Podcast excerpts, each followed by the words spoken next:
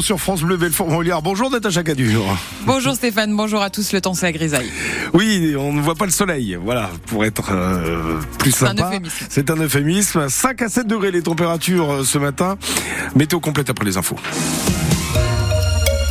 Des lycéens se mobilisent pour la SPA. Élèves du lycée d'Alkirch en Alsace, ils ont été sensibles à la situation de l'association à Belfort et à Mulhouse. Les deux antennes se partageront les dons qu'ils auront rassemblés lors de collectes dans les supermarchés. Ils étaient hier à l'intermarché de Dan-Marie, Emeline Bonavent.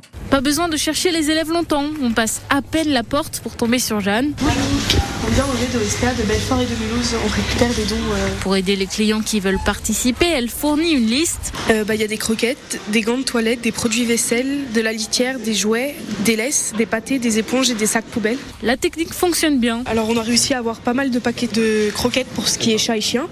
On a eu aussi beaucoup de pâtés.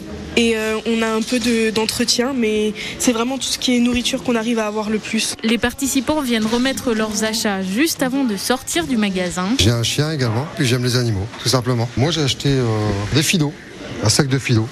J'espère que ça leur fera plaisir. C'est ce que vous achetez à votre chien aussi? Ouais, exactement, c'est exactement les mêmes.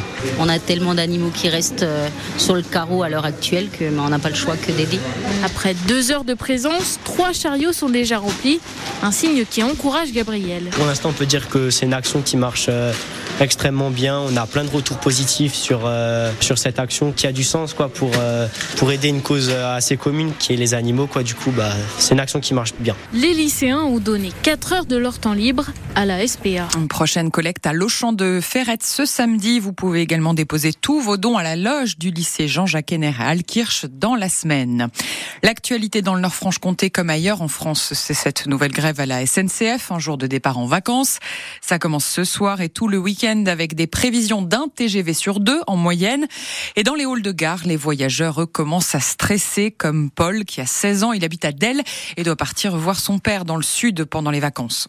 C'est habituel. on- À chaque vacances, j'ai l'impression que c'est toujours le même scénario. Quelquefois, euh, je pensais descendre en train, puis en fin de compte, euh, il n'y avait pas de train, donc euh, je suis parti trois, à quatre jours plus tard. Du coup, je suis resté moins longtemps. Des fois, j'ai dû descendre en voiture, c'était plus compliqué. C'est, ça fait loin. On est toujours dans l'incertitude de savoir euh, si on aura notre train. La part du temps, on sait que au dernier moment, quand on est sur le quai et qu'on nous dit que bah, le train il sera pas là, c'est un peu compliqué. Il faut trouver une alternative assez rapidement. J'ai vu qu'il y avait des grèves là ce week-end.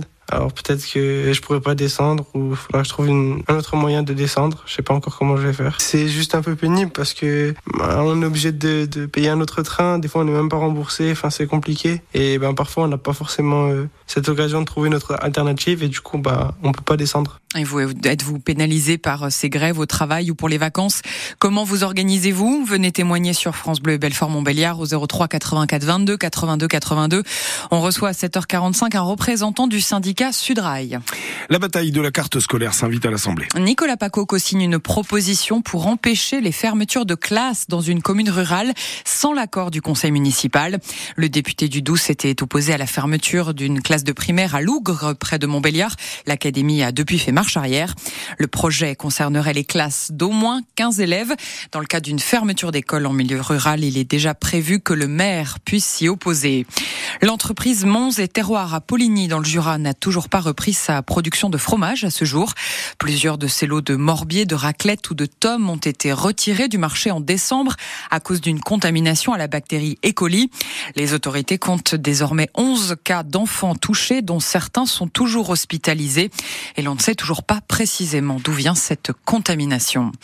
L'attente se prolonge pour les salariés des Galeries Lafayette de Belfort et de Besançon qui ne sont toujours pas fixés sur le sort de leur magasin. L'audience au tribunal de commerce hier n'a pas permis d'aboutir pour dire si le plan de sauvegarde du propriétaire est validé. La décision est repoussée au 21 février. La prochaine édition des Lumières de Noël euh, de Montbéliard s'annonce croquante. La région Normandie sera l'invité d'honneur. Il y aura forcément de quoi faire en matière de gastronomie avec ses pommes et son camembert.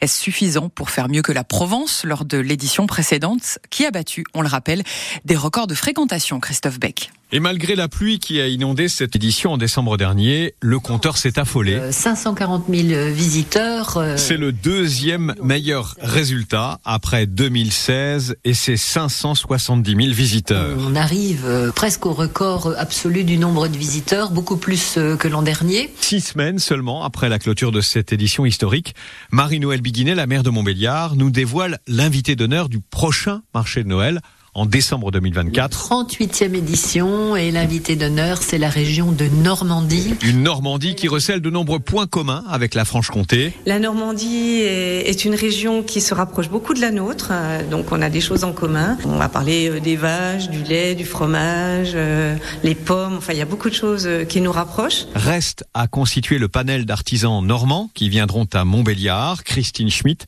adjointe au maire en charge de l'animation. bah, il va y avoir un déplacement de l'équipe là-bas pour euh, visiter, s'assurer du caractère artisanal des demandes qu'on va avoir. Le comité de sélection se réunira à partir du mois d'avril pour retenir la quinzaine d'invités normands, mais aussi les 150 autres exposants du marché de Noël de Montbéliard. Et qui aura lieu du 23 novembre au 24 décembre 2024.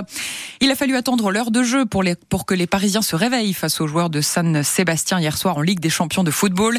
Le PSG s'est finalement imposé 2 à 0 hier soir au Parc des Princes face aux Espagnols de la Real Sociedad en huitième de finale. Rendez-vous le 5 mars au Pays Basque sur la pelouse d'Anoeta pour le match retour.